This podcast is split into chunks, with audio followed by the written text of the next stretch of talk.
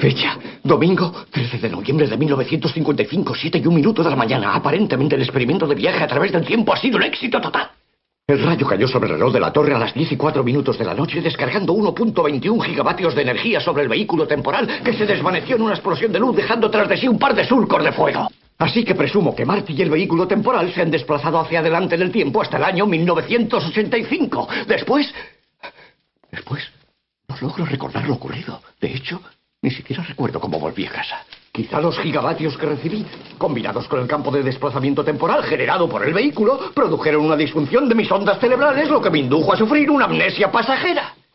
Ahora recuerdo que después de que el vehículo temporal se desvaneciera en el futuro, tuve una visión de Marty diciéndome que había regresado del futuro. No. Esto no es regreso al futuro. Esto es futuro imperfecto desde el estudio de los salares y en nuestra tercera temporada y el programa número 7, pues ¿qué va a ser? Pues claro, pues no, no podía ser de otra, de otra manera. Pues claro que sí. Como el ave fénix renace de sus cenizas, nosotros volvemos con mucha más fuerza.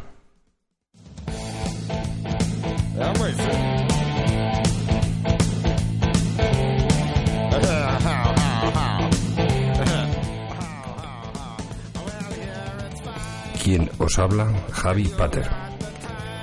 Nuestra nave que viaja al futuro despega para recorrer nuestras secciones. Alcalá Cultura, El Rincón del Druida, Paseo por las Tres Culturas, Espacio para reflexionar y mucha, mucha música. Y este programa está dedicado a la memoria histórica y también a dos personas. Eh, una de ellas era mi abuelo, Agustín Lorenzo Segovia Calero, y Fernando Soto Franco. Este era mi abuelo político. La ley 52-2007 de 26 de diciembre, aprobada eh, por, eh, en el Congreso de los Diputados el día 31 de octubre de 2007, siendo presidente José Luis Rodríguez Zapatero. Incluye el reconocimiento de todas las víctimas de la Guerra Civil Española entre 1936 y 39 y de la posterior dictadura del general Franco 1939-1975, pero no la apertura de fosas comunes en las que aún yacen los restos de represaliados por los sublevados. Autodominado bando nacional durante la, durante la contienda. Y bueno, y ahora os quiero presentar al grupo La Raíz, un grupo de, de Gandía, eh, mezcla el rock, el ska, el reggae y el rap. Mm, en marzo del 2016 publicaron Entre Poetas y Presos, un disco en el que defiende mediante un lenguaje trabajado y una carga rockera la dignidad de la memoria, la identidad de los silenciados. Escucharemos en, en primer lugar el intro, las miserias y sus crímenes y después entre poetas y presos.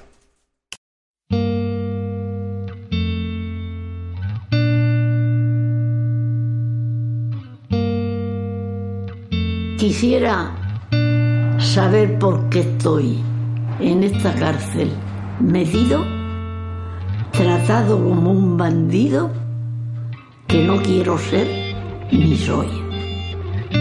¿Por qué me condena hoy la sociedad corrompida? Si delito ha cometido el que no gozó jamás, el que goza más y más, tendrá culpas más atroces, que son delitos los goces mientras lloran los demás. Paso la noche y el día soñando siempre con verte, y si aborrezco la vida, me causa pavor la muerte. Morir. ¿Debería de morir? No, jamás Mas si no puedo vivir como viven los demás, aumentaré en uno más la lista de los que gimen. Y sepan los que me oprimen que solo mi vida arrastro por escupirle en el rostro las miserias de sus crímenes. Somos mil manos haciendo un túnel desde las minas hasta las nubes.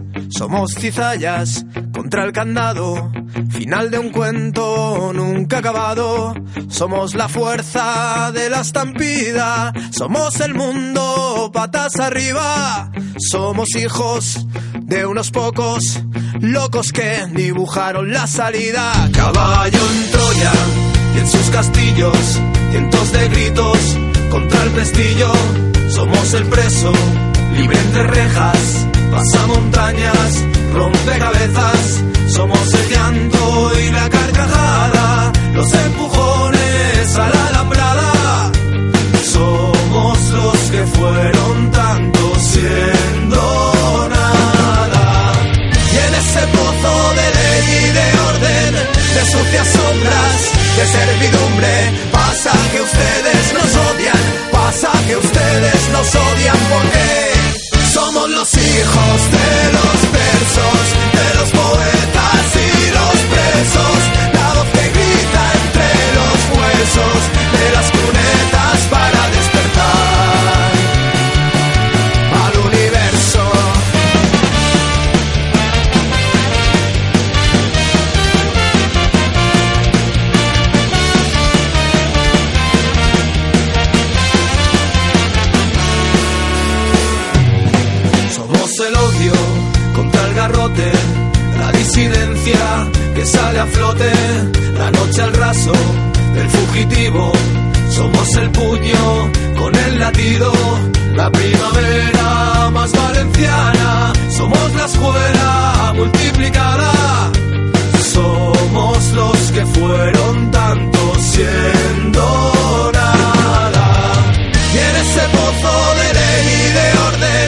de sucias sombras, de servidumbre, pasa que ustedes nos odian, pasa que ustedes nos odian porque somos los hijos de los versos,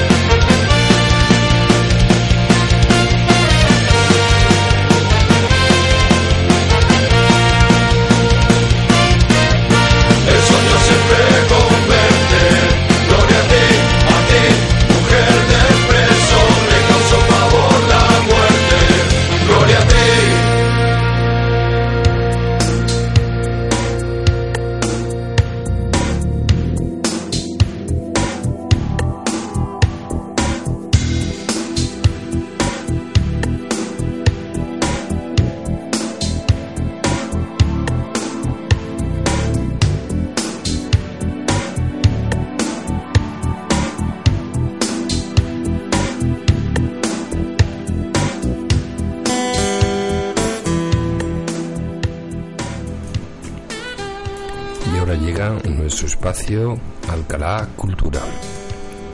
En primer lugar tenemos la Universidad de Alcalá, las visitas por el Jardín Botánico, la sala de, exposiciones La Fábrica del Humor, el claustro de los Caracholos, el Museo de Arte Iberoamericano, el Auditorio de los Basilios, que es la aula de música, y todo esto lo podréis consultar en la página web uah.es.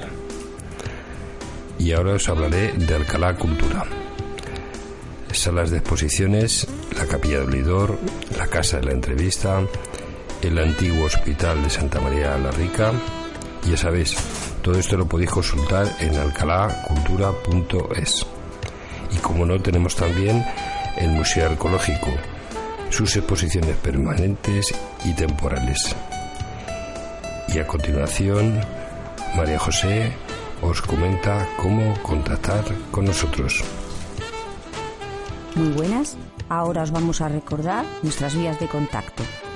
Por la web futuroimperfectoradio.wordpress.com si queréis enviar un correo futuroimperfectoadh.gmail.com por Twitter arroba f-imperfecto y por Instagram arroba futuro imperfecto radio.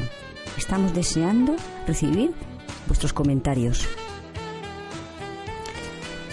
Y también nos podéis seguir por las plataformas de iVoox, Spotify, Radio Public, Anchor, eh, Google Podcast, Breaker, Overscat, también en, en iPhone y bueno, pues en Apple eh, Podcast también. Así que tenéis bastantes sitios donde nos podéis seguir.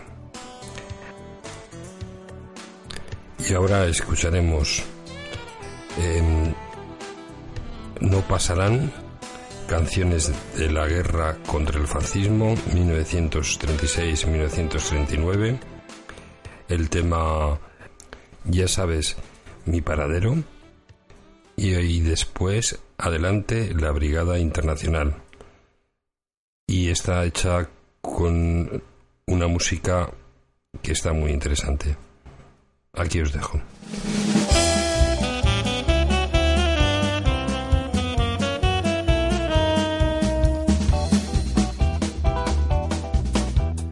Los moros que trajo Franco en Madrid quieren entrar.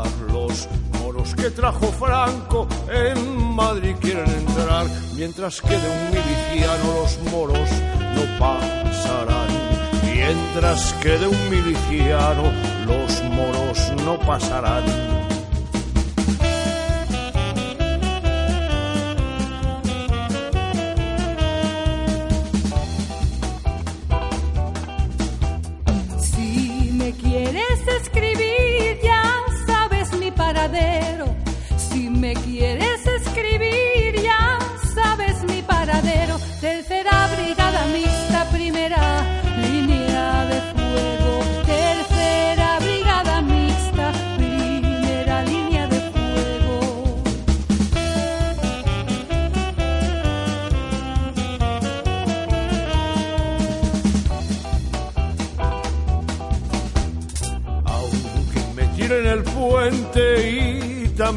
Pasarela, aunque me tiren el puente y también la pasarela, me verás pasar el Ebro en un barquito de vela, me verás pasar el Ebro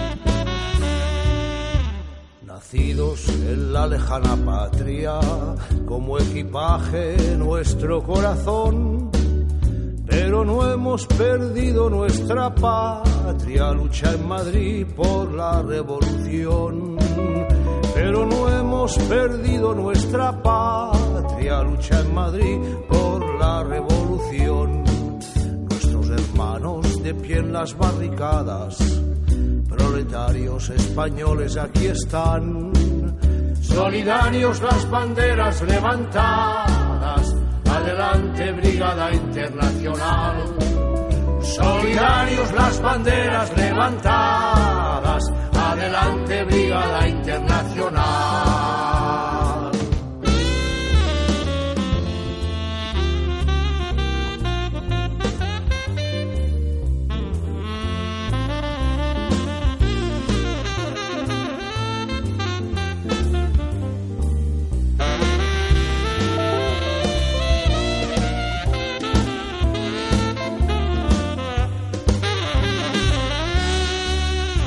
Hermanos de pie en las barricadas, proletarios españoles aquí están. Solidarios las banderas levantadas, adelante Brigada Internacional. Solidarios las banderas levantadas, adelante Brigada Internacional.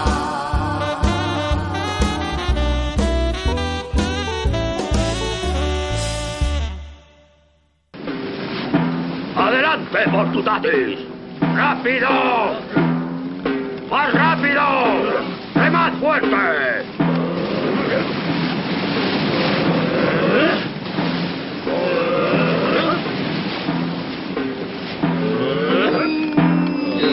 ¡Vamos, muchacho! ¡Con brío! ¡Es tu primer viaje! ¿Contento? Sí, capitán. Orgulloso de ser pirata. ¡Estupendo, muchacho! ¡Vas a vivir unas maravillosas aventuras en el mar! ¡Abordarás muchos barcos felicios! ¡Hispanos! ¡Bretones! Y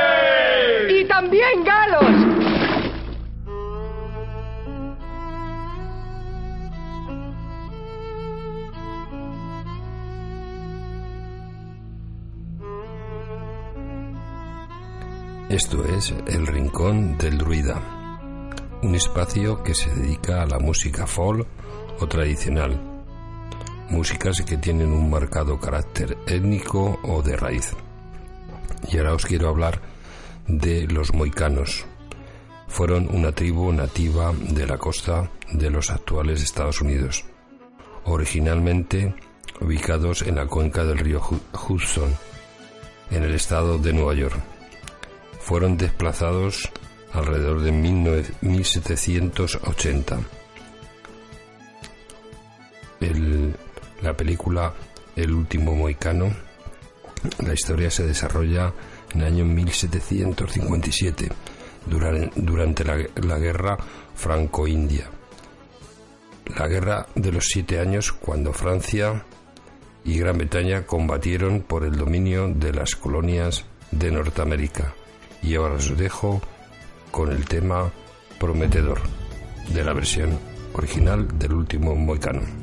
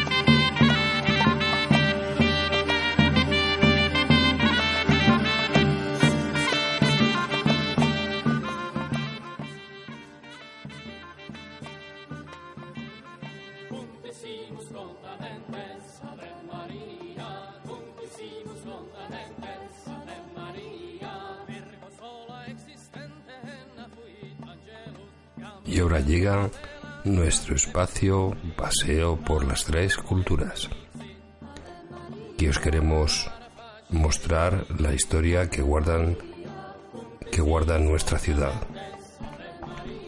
Ahora, dentro de, de este recorrido eh, de los tesoros ocultos de televisión TV La Luna de Alcalá, vamos a visitar el búnker de la guerra en Alcalá. Este búnker se encuentra eh, en la ciudad universitaria, eh, muy cerquita del hospital. Así que os dejo para que escuchéis este tema.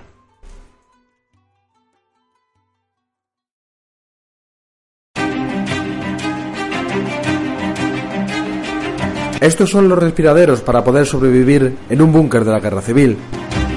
Está en el campus de la Universidad de Alcalá, frente al hospital. En su interior observamos el paso del tiempo y el vandalismo. Está abandonado, pero el refugio es uno de esos lugares de la historia olvidada de Alcalá. Esto es el refugio antiaéreo que se conserva muy cerquita del hospital, precisamente justo debajo de la ermita de, Nuestra Señora de, de la Capilla de la Virgen de Loreto. Empieza cuando justamente se desata la guerra civil, se declara la guerra civil, fue un campo muy importante, sabes que, esta, fue, esta zona fue muy bombardeada a lo largo de la guerra civil y, entonces se hicieron varios refugios, no solamente este, sabemos que hubo otros dos más, pero este es el que mejor se conserva, aunque le falta una de las entradas que fue tapiada por, la, por una de las calles. Y nos parece muy interesante y muy importante, tanto el refugio como la capilla que está encima que casi nadie sabe lo que es. Conventos, palacios, edificios históricos, tesoros ocultos que solo pueden ser descubiertos a vista de cigüeña. Tesoros ocultos de Alcalá.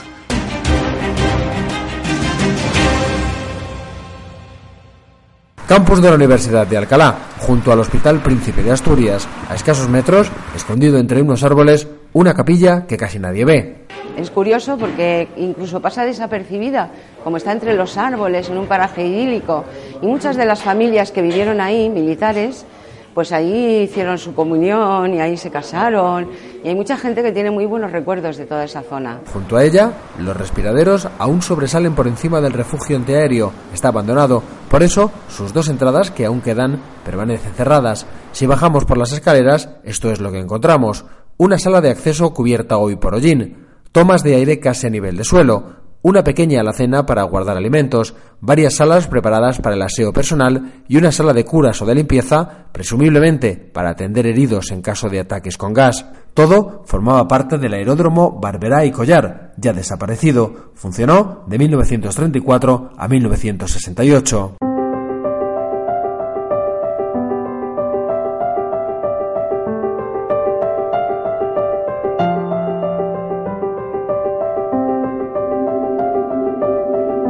Hoy, sus miles de metros cuadrados lo ocupa el campus de la universidad, pero pocos saben que muchos edificios y facultades son los originales. Un ejemplo, en esta torre de mando, aquí, hoy se ubican los servicios informáticos de la universidad y los propios guardias de seguridad. Antiguamente era una de las torres de control del aeródromo. Construida a finales de los años 40 o principios de los 50, aquí formaban los paracaidistas antes de subir al avión. Se tiene constancia de que llegó a funcionar simultáneamente con esta otra torre que también desapareció.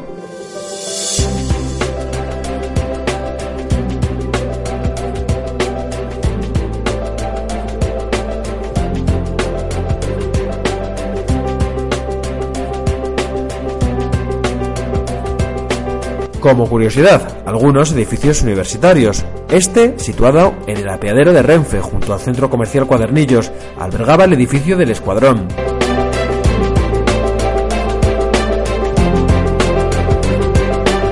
Este otro se convirtió en un taller de vidrio y este en el actual Departamento de Biología Celular y Genética, aunque ha perdido bastante su esencia original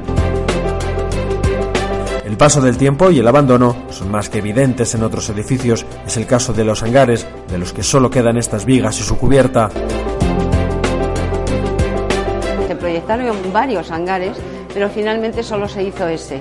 Pero se habían proyectado tres. Y luego detrás estaba el campo de, de prácticas, del que todavía quedan restos también. ¿eh? de algunos muretes, de saltos, de bueno, pues de las prácticas que hacían los soldados también.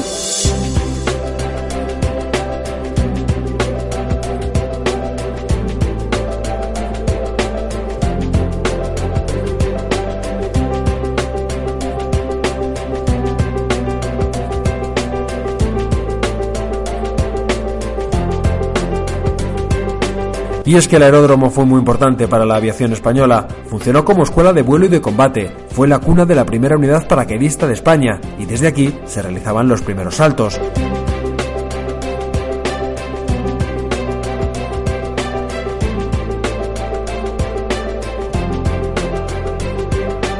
Si quieren saber más, solo tienen que echar un ojo a la nueva guía que acaba de editar el Grupo en Defensa del Patrimonio Complutense. El objetivo es recuperar la memoria de un aeródromo caído en el olvido tras 35 años de existencia.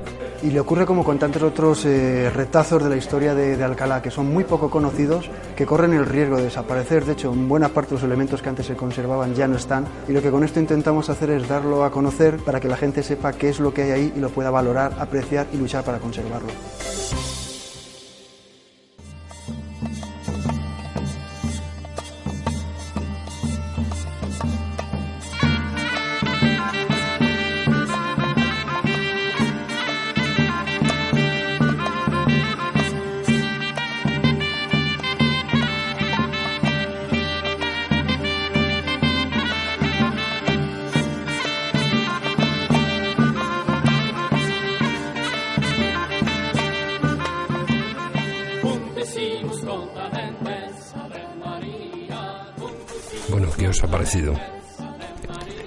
Este recorrido?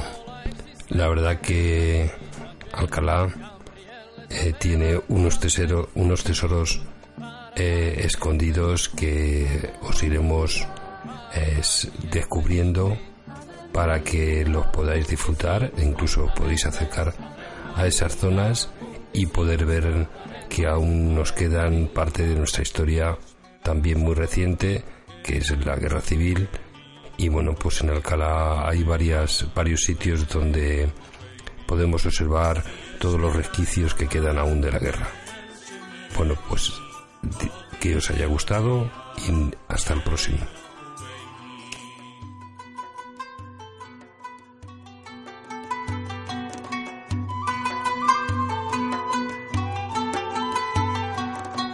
אסור מצוא חפץ עצות דרכים.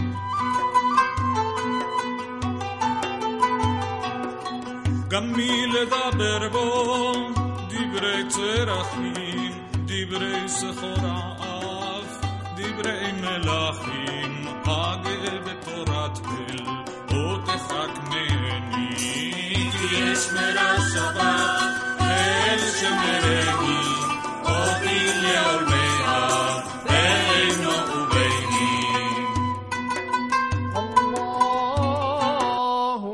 اللهم صل صلاة كاملة وسلم سلام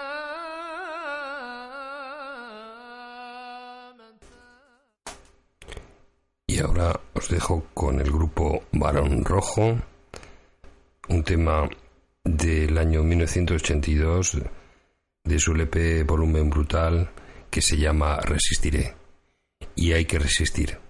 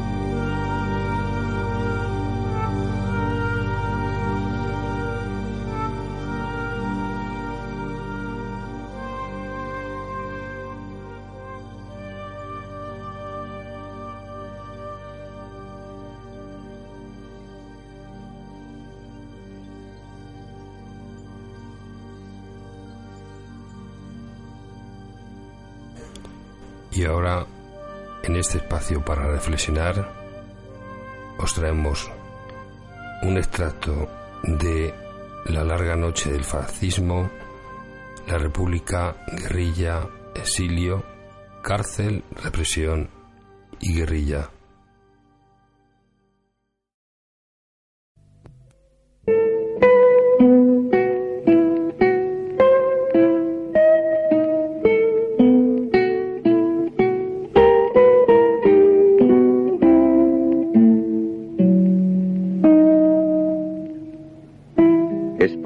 1931. 503.061 kilómetros cuadrados. 24 millones de habitantes. La mitad de la población, 12 millones, es analfabeta. Hay 8 millones de pobres, mientras 20.000 personas poseen la mitad de España. Hay 2 millones de campesinos sin tierra, mientras provincias enteras pertenecen a un solo hombre. De una a tres pesetas por día es el salario medio de los trabajadores. El kilo de pan cuesta una peseta. 20.000 frailes, 31.000 curas, 60.000 monjas, 5.000 conventos, 15.000 oficiales en el ejército, de los cuales 800 son generales. Un oficial por cada seis hombres, un general por cada 100 soldados.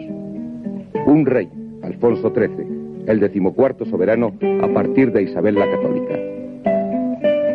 De repente, el 12 de abril de 1931, los candidatos monárquicos son derrotados en las elecciones municipales. Los republicanos triunfan. Sin el menor derramamiento de sangre, se proclama la Segunda República Española. Las transformaciones esperadas no se hacen realidad. A las huelgas suceden las despiadadas represiones. A las claras conquistas del pueblo, las tortuosas maniobras de las minorías reaccionarias.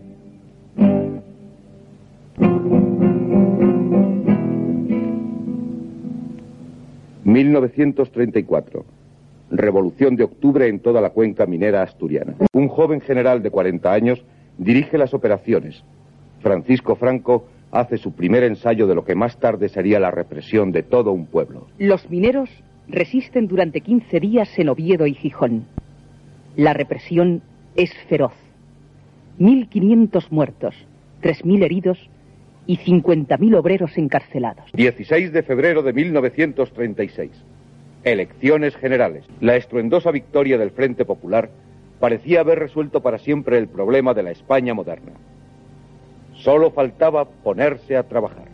Del 19 de febrero al 19 de junio de 1936 se ocupan 232.199 hectáreas y se asientan 71.919 agricultores muchos más que en los cuatro años precedentes. Se pone en libertad a 30.000 presos políticos encarcelados desde los episodios revolucionarios de 1934 por el gobierno conservador y represivo del bienio negro. Se suprime el pago de la renta a los arrendatarios de Andalucía y Extremadura. Se devuelven sus facultades a la Generalitat de Cataluña. En el transcurso de los gobiernos hazaña se crean 7.000 escuelas, muchas más que las construidas en el último tercio de siglo por la monarquía. En ese momento, si la vieja España quería recobrar sus privilegios, no le quedaba sino un recurso, las armas y los ejércitos extranjeros. Mayor traición no habría podido imaginarse. Sin embargo, a esa medida recurrieron los generales traidores que organizaron la rebelión de Marruecos el 18 de julio de aquel triste 1936, favorecidos por el triunfo del fascismo internacional. Así empezó la guerra. Una guerra librada muy a menudo con armas desiguales. Tres años de resistencia gloriosa por parte del pueblo español en las trincheras de Madrid, a las orillas del Ebro, en los llanos de Guadalajara, entre las casas de Barcelona, en la sierra de Guadarrama, en el mar. El quinto regimiento organizó además su sección cultural que sirvió de ejemplo a otras unidades. Las bibliotecas, la enseñanza en los frentes y la edición de periódicos de cada unidad importante constituyeron una nueva función auxiliar del ejército regular. Poetas como Miguel Hernández recitan sus versos para los combatientes. Voluntarios de todos los países han venido a defender la República. No ganan salario, no buscan gloria, no tienen otra esperanza que el triunfo de la libertad. ¿Quién comenzó a cantar sobre los cuatro generales que inútilmente se han alzado? Y sobre la casa de Velázquez que cae ardiendo sobre la quinta columna escondida y dentro. Se ha escrito, no se trata del poeta por una parte y del pueblo por otra. Se trata de los verdaderos poetas unidos al pueblo por la vía de la libertad elegida. Eso explica por qué el poeta ahora es el poeta del pueblo y por qué el pueblo es ahora el pueblo del poeta. El 26 de enero de 1939, el general Yago y la Legión entran en Barcelona. Millares de españoles caminan hacia el destierro a través de los Pirineos, mientras en Madrid cerca de 500 personas mueren de hambre cada semana. Las disensiones en el campo republicano facilitan la victoria de los fascistas que entran en Madrid el 28 de marzo. Cuatro días más tarde, Franco dicta el último parte de guerra. Parte oficial de guerra del cuartel general del generalísimo correspondiente al día de hoy, primero de abril de 1939. Tercer año triunfal. En el día de hoy, cautivo y desarmado el ejército rojo, han alcanzado las tropas nacionales sus últimos objetivos militares. La guerra ha terminado. Burgos, primero de abril de 1939, año de la victoria. El generalísimo Franco.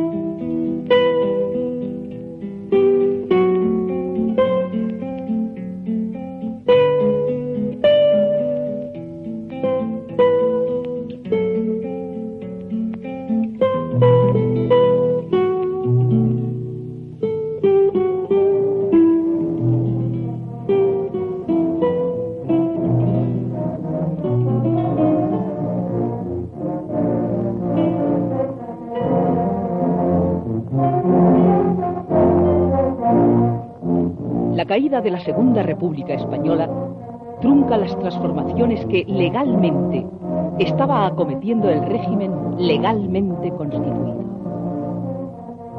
¿Cuáles iban a ser esos cambios? Una reforma agraria que transformase las estructuras del campo y liquidase el poder oligárquico en ese dominio. Una mayor participación obrera en la vida económica del país a través de los sindicatos que debía frenar los beneficios del gran capital y obligar a los gobiernos a tomar medidas contra las arbitrariedades de bancos y grandes empresas. Una transformación del ejército, de sus mandos, en sentido democrático. Un desarrollo de la vida política y cultural de la gran masa popular para impulsar la evolución del país hacia formas democráticas en todos los sentidos.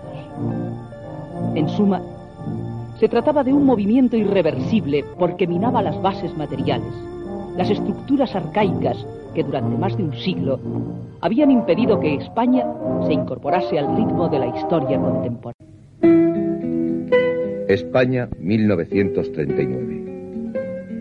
503.061 kilómetros cuadrados. Hay dos millones de prisioneros. 500.000 casas derruidas. 183 ciudades gravemente devastadas. En tres años, cerca de un millón de muertes violentas. 500.000 exiliados. Un ejército de 600.000 soldados. Un partido único, la Falange. Una religión de Estado, la católica. Un jefe único, el caudillo. Los salarios han descendido al nivel de 1936. Los grandes propietarios recuperan sus tierras. La Iglesia recupera sus inmensos dominios. Comienza la larga noche del fascismo. Sí, la madre España había caído y durante muchos años quien quiso encontrarla de nuevo tuvo que ir a lejanas tierras, recorrer las interminables rutas del éxodo y del llanto. En febrero de 1939 se decretaba la Ley de Responsabilidades Políticas que permitía procesar a cualquier persona por el simple hecho de haber vivido en zona republicana. Por entonces, tienen lugar 250 fusilamientos diarios en Madrid, 150 en Barcelona, 80 en Sevilla. Ha comenzado la destrucción física de los partidos del Frente Popular y de los sindicatos obreros.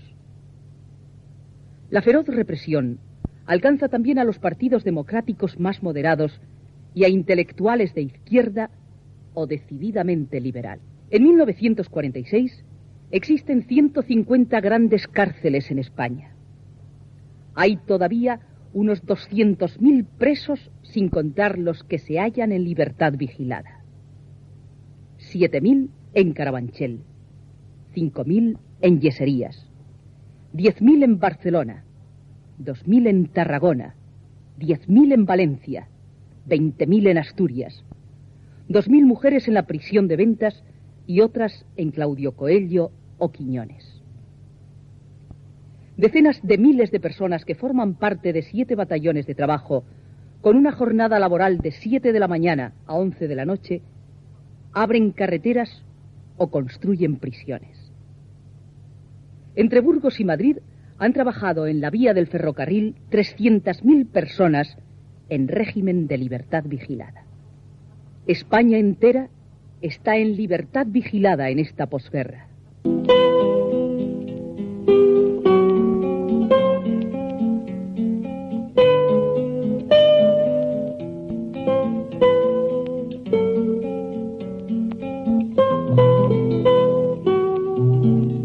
Este pueblo hambriento se le da con el pan el nuevo catecismo. Pregunta. ¿Existen libertades nefastas? Respuesta. Sí. Libertad de enseñanza, libertad de propaganda, libertad de reunión. Pregunta. ¿Por qué son nefastas estas libertades? Respuesta. Porque permiten enseñar el error, propagar el vicio y conspirar contra la Santa Madre Iglesia. Racionado, ahogado por el extraperlo, hambriento, el pueblo es explotado sistemáticamente por los patronos que añaden a su poder económico el de haber ganado la guerra. Es rojo todo el que no se somete a la tiranía y a la explotación más despiadadas. Es rojo peligroso todo el que protesta. Miles de republicanos, huyendo de la represión, se echan al monte, organizando después la resistencia armada. ¿Cuántos focos guerrilleros llegaría a tener España? Es imposible saberlo. Fueron muchos. Hubo momentos en que todos los montes tenían partidas. Ya eh, en el año 40 empieza, empieza a nutrirse, a tratar de nutrirse el movimiento guerrillero con gente que procede de, de Francia fundamentalmente, que ha hecho, la resistencia en Francia y ya que ya trae otras ideas. Es decir, ya trae no solamente el, el defenderse, el eludir la, la, represión, sino trae fundamentalmente la idea de impulsar el movimiento de lucha contra el régimen franquista. Es decir, ya a partir de la década de 40 ya adquiere un carácter más, más político. Sin embargo, no se puede negar que en el periodo anterior la existencia de estos hombres por el monte contribuye, por un lado, a frenar en cierta medida la represión, puesto que ellos mm, van al lugar de trabajo, en algunos casos, y eh, amenazan o, o, castigan a aquellos hombres que en los lugares de trabajo se están distinguiendo en la acción represiva contra, los trabajadores. A partir, como decía, de, del año, de, sobre todo del, año 43, mm, fundamentalmente por parte del Partido Comunista, se mantiene la idea de que hay posibilidades de derrocar al régimen franquista teniendo en cuenta, por la vía armada, teniendo en cuenta el papel que el franquismo había tenido de apoyo al, a las fuerzas fascistas, es decir, a, la, a, las fuerzas de, del eje. Y eso determina eh, un gran refuerzo de apoyo por parte de fuerzas ya perfectamente bien entrenadas, armadas, que habían luchado ya en la resistencia francesa.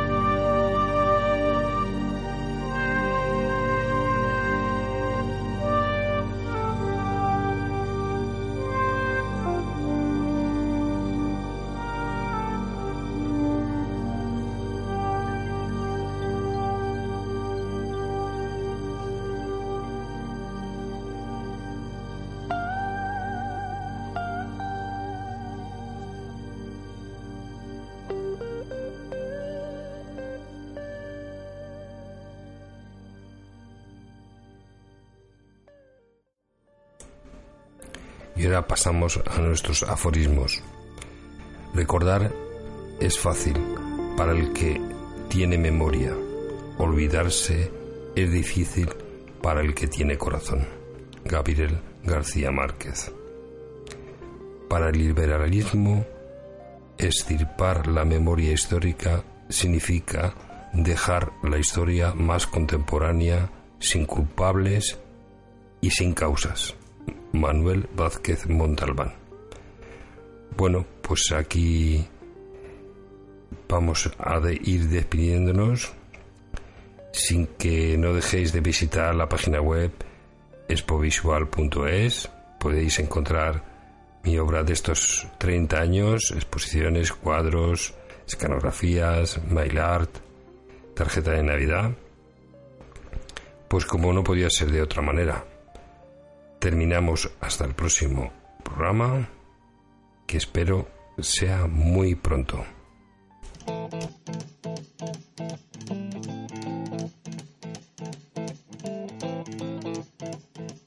Rumors spreading round in that Texas town about the shack outside the games. You know what I'm talking about. Just let me know if you wanna go to that home out on the range. They got a lot of nice girls. Huh?